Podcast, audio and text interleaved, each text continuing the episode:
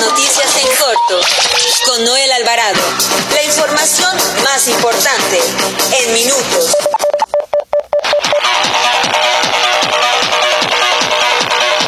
Muy buenas tardes. Como todos los días, los saluda Noel Alvarado, editor de información del periódico La Prensa.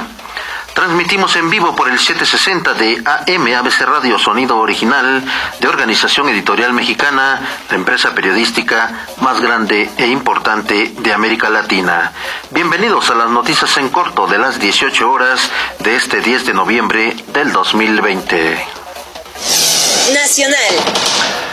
Los tres partidos de oposición del presidente Andrés Manuel López Obrador, el PAN, el PRI y el PRD, se comprometieron a respaldar de cara a las elecciones del 2021 las propuestas civiles que impulsa la organización Sí por México, que agrupa a 400 organizaciones de la sociedad y que fundaron los empresarios Claudio González y Gustavo de Hoyos.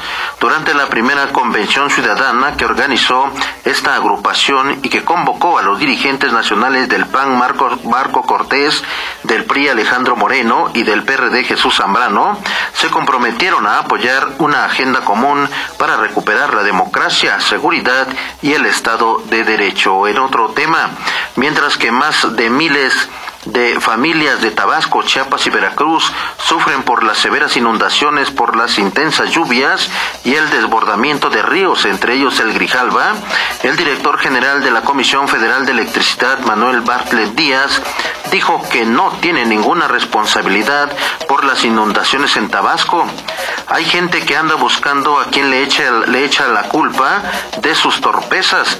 Esa demanda me da risa, enfatizó al subrayar que el agua de las presas no la maneja solo la Comisión Federal de Electricidad, porque hay una comisión de grandes presas que es la que define con la participación de la Universidad de, Conagua.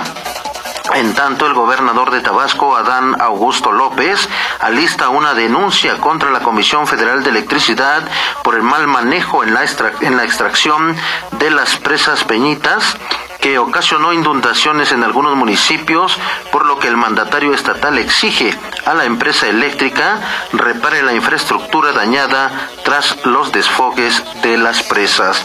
Además, el presidente Andrés Manuel López Obrador aseguró que el Fondo Nacional de Desastres, el FONDEN, no es necesario para atender la problemática causada por las inundaciones en Tabasco, Chiapas y Veracruz, pues dijo, el presupuesto del gobierno es más que suficiente acusó que en administraciones pasadas, cuando existían emergencias en, alguno, en algún estado de la República por desastres naturales, el Fondo para la Atención de Emergencias era un foco de corrupción y desvío de recursos públicos.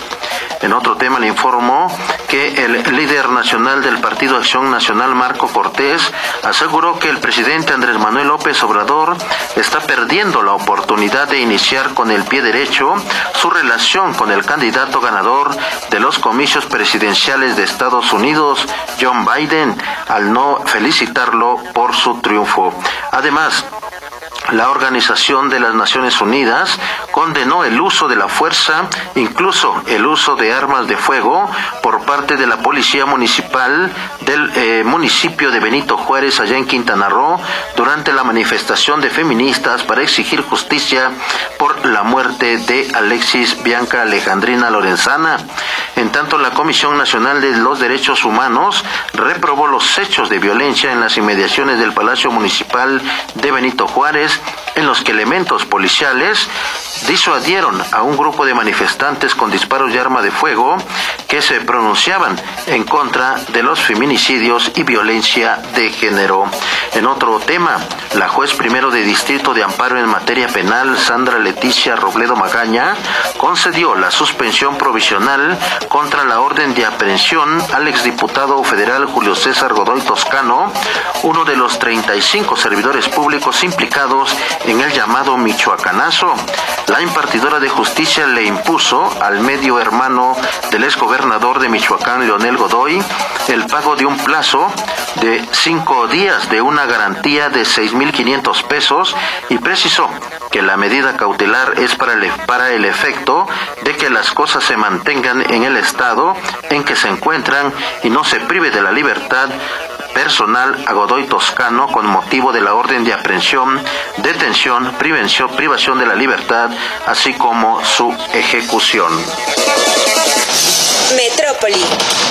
La Ciudad de México iniciará en los próximos días las pruebas de la fase 3 de la vacuna contra COVID-19 de la farmacéutica china CanSino, pues se prevé que esta semana la Comisión Federal para la Protección contra Riesgos Sanitarios dé su visto bueno al protocolo. Al respecto, la jefa de gobierno de la Ciudad de México, Claudia Sheinbaum, agregó que la vacuna no es, general, no es generalizada debido a que se trata de un ensayo que se pondrá en marcha en hospitales federales y locales. También le informo que a pesar de la crisis económica que enfrenta la Ciudad de México, derivado de la pandemia por COVID-19, la jefa de gobierno Claudia Sheinbaum afirmó que no va a haber un incremento de impuestos en términos reales, solamente lo que corresponda a la inflación. En otro tema le doy a conocer que durante la entrega de tarjetas de salario rosa en el municipio de Huizquilucan, el gobernador del Estado de México, Alfredo del Mazo Maza, indicó que este programa llega a las mujeres mexiquenses que más lo necesitan. Escuchemos al gobernador Alfredo del Mazo. Porque cada vez son más mujeres las que se suman al programa del salario rosa. Cada vez son más mujeres, más familias las que reciben el apoyo del salario rosa. Que además algo que a mí me da mucho gusto es que el salario rosa está en las mejores manos. Porque está en las manos de ustedes, en las manos de las mujeres. Ustedes sí saben cómo invertir cada peso que le llega a la familia. Es más, hacen que cada peso que llega rinda más. Saben cómo invertirlo, qué ir a comprar al mercado, cuándo es más barato. Son expertos más apoyos del salario rosa para las mujeres en el Estado de México. También informo que legisladores del Congreso de la Ciudad de México aprobaron reformas a la ley de acceso de las mujeres a una vida libre de violencia con el objetivo de proteger y salvaguardar el patrimonio de las mujeres, niñas y niños víctimas de violencia familiar al priorizar que el agresor deje de inmediato el domicilio donde habita la familia. Nota roja. El secretario de Seguridad Ciudadana de la Ciudad de México, Omar García Harfuch, reveló que se tienen identificados al menos seis grupos delictivos que operan en el centro histórico de la capital del país. Varios de estos, dijo, están relacionados con la organización criminal La Unión Tepito. Escuchemos cómo lo dice el secretario Omar García Harfuch. Tenemos primero varias decisiones de la Unión. Tenemos células que eran originalmente parte de la Unión Tepito que ahorita se dividen en un conocido como Fabián de la Ronda 88, dedicada a la venta y distribución de droga. Era y en su momento fue una célula de la Unión Tepito Así lo dijo el secretario de Seguridad Ciudadana, pues dice que tienen identificados a cinco o seis grupos delictivos que operan en el centro de la Ciudad de México. Alguno de estos que está relacionado con la muerte de los dos menores ahí en las calles de Brasil. También informó que elementos de la Guardia Nacional detuvieron a dos presuntos integrantes del cártel de Sinaloa en Chiapas, los cuales tenían en su poder 10 armas largas dos cortas, cartuchos útiles, droga y equipo de cómputo. Durante la acción policíaca se logró la captura de Juventino y Ronald, mismos que son señalados de traficar armas y droga. Ambos quedaron a disposición del Ministerio Público Federal y en las próximas horas se determinará su situación jurídica. También le doy a conocer que agentes de la Fiscalía General de la República aseguraron un arsenal durante un operativo y cateo en un domicilio localizado en Lagos de Moreno, en Jalisco. Además, incautaron droga, vehículos y dinero en efectivo, entre otros objetos que utilizaban los integrantes del crimen organizado. Además, un juez de procesos penales federales sentenció a 65 años de prisión a Faustino y Jesús por los delitos de secuestro express, violación a la Ley Federal de Armas de Fuego y explosivos en la modalidad de portación de arma y cartuchos de uso exclusivo de Fuerzas Armadas, además de robo, autotransporte y robo de mercancía. Ambos fueron detenidos a bordo de un vehículo y se les aseguraron 19.800 litros de gasolina eh, con eh, reporte de robo, armas, cargadores y cartuchos en una acción efectuada sobre la carretera Uruapan Zitácuaro. Con esto concluimos las noticias en corto. Continúe con la programación de ABC Radio y con Jerry en cabina. Nos escuchamos mañana a las 18 horas. Se despide de ustedes Noel Alvarado. Las noticias en corto con Noel Alvarado.